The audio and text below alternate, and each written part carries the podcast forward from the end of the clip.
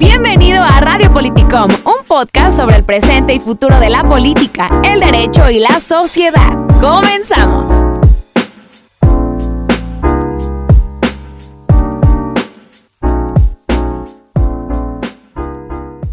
¿Qué tal amigos y amigas que nos escuchan? Les saluda su amigo Gustavo Lozano. Llegamos al mes de diciembre de este caótico año 2020 y eso tenemos que celebrarlo.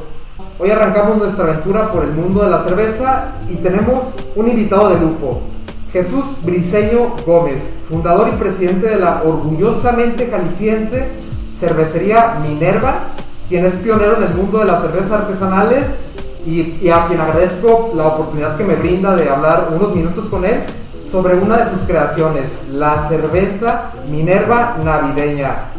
Buen día Jesús, ¿cómo te encuentras el día de hoy? ¿Qué tal Gustavo? Muy bien, muchas gracias.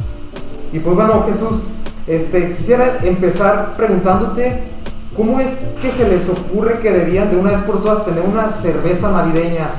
¿Cuál es el proceso creativo de, de esta cerveza? Pues mira Gustavo, eh, desde que iniciamos hemos tenido nuestra cerveza navideña, antes hacíamos una que se llamaba Lupe Reyes, la hacíamos en colaboración con Cervecería Primus y cerveza navideña es la tercera edición que tenemos consecutiva, ya llevamos tres años haciéndola y bueno, bueno pues es, es una tradición que tenemos, la verdad es que como bien lo comentabas ha sido un éxito y lo más interesante es que es una colaboración con Chocolatea de Ibarra, que es una empresa tapatía igual que Minera. Entonces ya la, otra cerveza, Lupe Reyes, ya no ya salió al mercado. Lupe Reyes eh, la siguen haciendo los de primos, pero nosotros ya este, más bien a la nuestra. ¿Y cuál es el estilo que tiene la, cerveza navideña? La navideña es una cerveza doble stout. Las stouts son cervezas de maltas tostadas con toques a café y cacao pero esta cerveza tiene el doble de, malta, por lo cual tiene mucho más cuerpo, más alcohol. Y la, la, parte interesante es que tiene chocolate de mesa y barra. Entonces tiene pues ese toque a chocolate de mesa mexicano, ¿no? Sí, sí es verdad, amigos. Sabe a chocolate, eh, muy rica que está. ¿Y de dónde es originario el, estilo de cerveza Stout, eh, Jesús? Pues es, eh, se, se cree que inició en el Reino Unido. Stout significa robusto o fuerte. Una persona cuando se dice stout es así como rechonchito y fuerte. Entonces las cervezas stout tienden a ser fuertes y cuando son negras. El estilo más comercial, más eh, conocido es Guinness. Guinness, sí. Guinness es un stout también. Que trae como una, un casca, no, una bolita dentro de la botella, ¿no? sí, sí, sí, Tiene, tiene nitrógeno en esa bolita y eso le da también a la espuma una, una densidad diferente. ¿Y pues qué tipo de, lúpulos utilizan para esta cerveza navideña? Para la navideña usamos un lúpulo típico inglés que se llama Kent Golding y le damos poco lupulado, no, la intención no es que se sobreponga el lúpulo, sino las maltas, que es el sabor que estamos buscando y obviamente el tema del chocolate, ¿no? Sí, porque si fuera más, más lupulada sabría amarga, ¿verdad? Como las IPA. Las IPAs, exactamente. IPA y, y hay una doble IPA, ¿verdad? Que es como doble de, de, lúpulo. De amargor. Sí. ok, ¿Y, y, y qué, cuántas maltas utilizan para esta cerveza? Pues maltas, hacemos una combinación como de cuatro maltas diferentes. Una malta base que es digamos como si fuera un pastel, la analogía sería lo que es el harina. Y las maltas especiales son el betún. Entonces como betún usamos algo de maltas negras, que son las que le dan este toque tostado, un poco de malta caramelo. Por eso se ve negro, por, por esta malta que... Sí, pues la malta es negra, negra, como si fuera café. Sí, fíjate que muchas personas le temen a ese tipo de cervezas por eso de lo negro como anécdota me han comentado que se ve negro y piensan que, o sea, ni lo quieren probar, ¿eh? O sea, literal, dice, está muy negra esa cosa, yo no creo que sea cerveza y estamos muy acostumbrados como a estilos claros o a estilos rojizos, entonces como que de principio ahí les da miedo esa, e, e, ese asunto. Sí, eh, yo, le, yo le pedí a los consumidores que no discriminen a las cervezas negras. sí, no, son riquísimas. Eh, ¿Cuántas cervezas navideñas se, producen por año, eh, Jesús?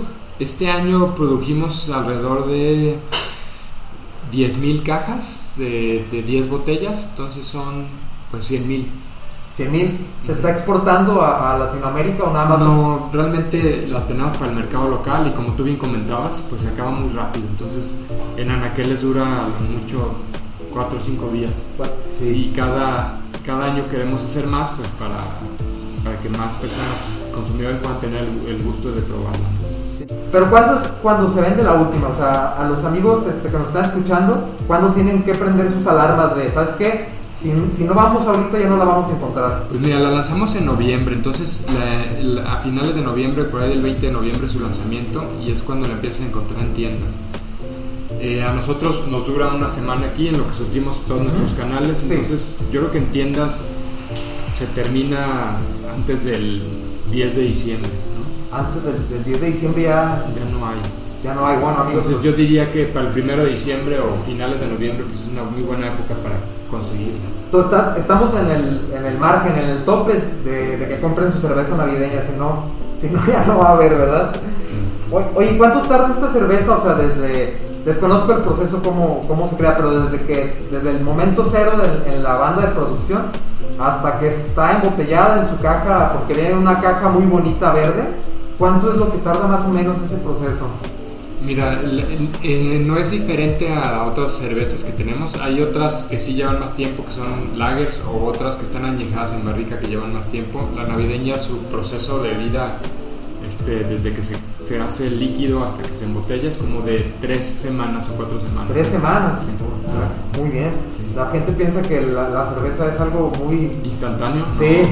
Hay que dejar la fermentación y la maduración, hay que estarla cuidando. Entonces es un proceso que lleva tiempo. cuidando como, como tus hijos. O sea, Oye, Exacto. Oye, ¿sí sientes así como de, de con cada lote que, digo, cuando andas por aquí, si estás como, como buen papá de familia, así pensando de, ah, ¿cómo va mi cerveza? ¿Qué tal está mi, mi producción de...? Sí, sí, sí. Digo, principalmente Liliana, que es la maestra cervecera, es la que se encarga de eso y los cerveceros. Pero sí estamos al pendiente de qué hay en cada uno de los tanques. ¿Y has platicado con otros maestros cerveceros respecto a esta cerveza navideña? Eh, o, o con personas, eh, como con grupos de personas, de consumidores eh, comunes que tal vez no sean maestros cerveceros, ¿qué te han platicado? Pues mira, como, como tú bien lo comentas, eh, el stout es un estilo que cada vez se consume más. De hecho, es de nuestra- nuestras etiquetas más vendidas. Entonces sí hay mucha gente que consume las stouts. Aquellos que, que les gustan las stouts, la navideña les encanta. ¿no? Y como tú también lo comentabas, pues el que no conoce las stouts sí le puede parecer un estilo un poco intimidante. Aparte la navideña pues es doblemente, ¿no? Doble stout y pues eso lo hace doblemente intimidante. Es como un gusto adquirido. Y ahora vamos un poco a, a lo- a la, a la panza, que no podemos tomarnos una cerveza sin, sin acompañarla regularmente con algo, con cacahuatitos, con, con lo que veamos ahí que hay en el bar o en la casa. ¿Tú con qué alimentos nos recomiendas acompañar esta cerveza Minerva navideña? Pues la navideña es muy versátil porque la puedes maridar con dulce y salado, ¿no? Entonces en la parte salada pues va muy bien con todas las comidas este, navideñas como un buen bacalao, eh, un aperitivo antes de la cena, inclusive sin alimento, quesos, va muy bien. eh, el- inclusive con el pavo pueden maridar bien. En to- todo lo que sea navideño le, le, Le viene muy bien, por eso se, se, pues, digamos que se diseñó.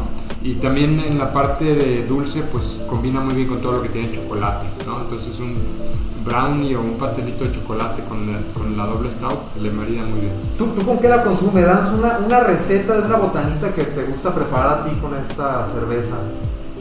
Pues a mí me gusta con el bacalao. Mi esposa eh, sabe cocinar un buen bacalao y bueno, lo salado del bacalao le, lo limpia muy bien esta cerveza. Balancea muy bien con ese, con ese salado. Ok, ok.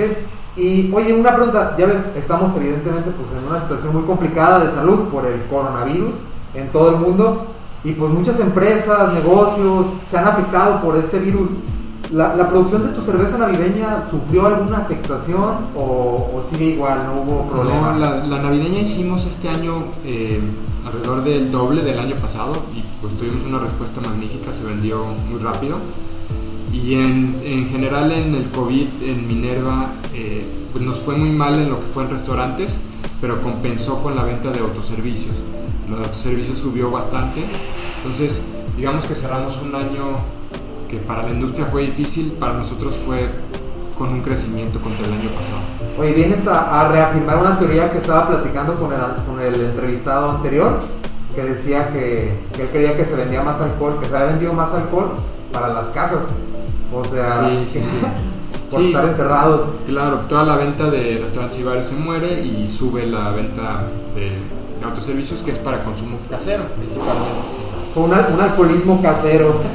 Oye, este, pues bueno, la parte técnica de, la cerveza Minerva navideña la, hemos terminado. Me gustaría preguntarte eh, dos, dos cuestiones personales. eh, que nos regalaras cuál es tu top 3 de cervezas de México o el mundo y también de bares. O sea, cuáles son lo- los tres bares que te gustan más de, puede ser de México o del mundo. Primero de cervezas, eh, bueno, aparte de Minerva hay un, este, una escena bien, bien importante de cerveza artesanal en México. Sí. Hay muchas en Baja California, está Wendland, está Guamala, están haciendo pues, un movimiento muy interesante allá. Entonces yo mencionaría esas dos, la parte de Minerva. Y como bares cerveceros también hay muchísimos, ¿no? Está el Depósito, Depósito. está el Patán, está el Grillo, eh, aquí en Guadalajara. Y bueno, en la Ciudad de México también hay muchísimos bares, en, en- otras ciudades del país que se especializan en cerveza. Sí, ya tenemos una variedad muy amplia de, de lugares donde podemos encontrar cervezas, hasta artesanales, hasta los mismos súper. De las cervezas Minervas que, que se han producido, la- y ¿cuál es la que más te, te gusta, la que más cariño le tienes tú?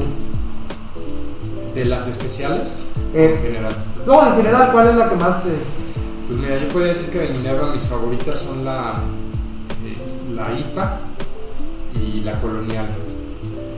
La IPA y la colonial, cervezas muy buenas. Pues una pregunta medio rara, a ver si, si nos puedes contestar. Dinos si, si tú tienes en conjunto con, con algunos amigos cerveceros, este, maestros cerveceros, alguna cerveza que, que produzcan así ustedes como nada más algún tipo de cofradía de cerveceros o... Pues a veces nos juntamos algunos cerveceros y tu servidor a, a hacer algo de cervezas experimentales con sustancias que, que en algún momento van a ser legalizadas, ¿no? Entonces a veces hacemos pruebas nosotros del laboratorio para irnos adelantando al mercado, Oh, muy bien, como THC o CBD, pero pues únicamente como pruebas de laboratorio. Pues ya viene la, la, La ese- legalización. Sí, hay, hay una, una reforma por ahí que están tratando en, el- en las cámaras de diputados y senados y posiblemente se apruebe. Digo, falta todavía que, que ahí los legisladores platiquen en torno al tema. Y pues bueno, eh, Jesús, muy agradecido que, que nos hayas otorgado esta oportunidad. Esperamos no, que no sea la última vez que te tenemos para que nos hables de, de tus cervezas que produces. Y pues muchas gracias. No, gracias a ti Gustavo y quedamos a tus órdenes. Gracias, buen día. Hasta luego amigos y amigas.